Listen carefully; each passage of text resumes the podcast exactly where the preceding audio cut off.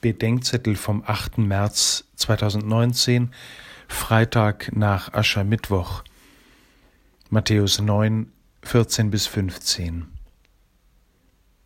Die Jünger Johannes des Täufers fragen Jesus, warum seine Jünger, anders als sie selbst und die Pharisäer, nicht fasten.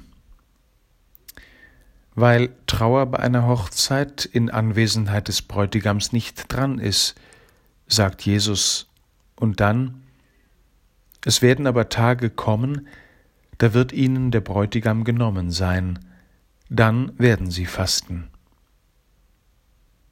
Sicher gibt es Leute, die sagen, das mag für die Jünger nach dem Tod Jesu gelten, aber mir kann Gott oder Jesus nicht genommen werden, er hat mir doch seine Gegenwart versprochen.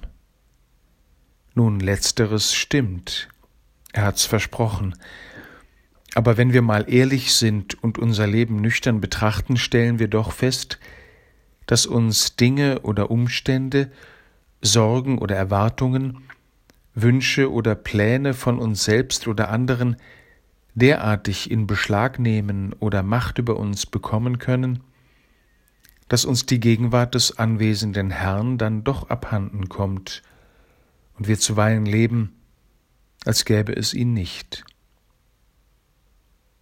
Auch nach der Auferstehung Jesu Christi und seinem Versprechen, bei uns zu sein, macht Fasten Sinn, weil das Fasten den Herrschaftsanspruch der sichtbaren und unsichtbaren Mächte in Frage stellt.